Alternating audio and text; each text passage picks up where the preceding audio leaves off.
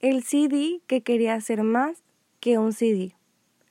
En una tienda de discos muy concurrida por las personas de la ciudad, existía un CD que se rehusaba a albergar en su memoria música clásica, no porque tuviera algo en contra de esa música, sino que él quería tocar algo, que jamás hubiese sido compuesto.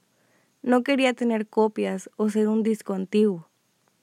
Los demás CD le decían que debía resignarse a que alguien lo compraría y le pondría canciones pop o algo ya escrito. El simple hecho de pensarlo le daba escalofríos. Él quería más, mucho más. Un día decidió irse de la tienda de CDs, la cual había sido su casa durante mucho tiempo, pero era una comodidad por no salir de la rutina. En el camino encontró a dos jóvenes tocando una música que él jamás había escuchado. Los escuchó en silencio durante horas, y ellos seguían tocando y riendo. Él quería albergar esa música en su memoria, así que se acercó a ellos.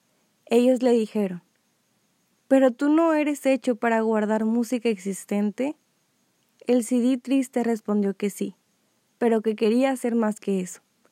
Los dos jóvenes, felices por esa contestación, lo tomaron y grabaron diversas canciones en él.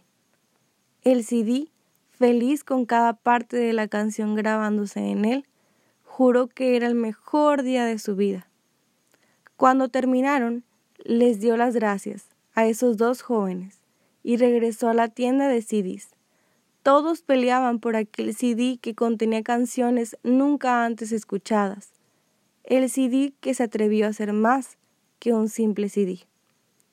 Te amo por ser tú, siempre buscando más. Hasta mañana. Te amo mucho.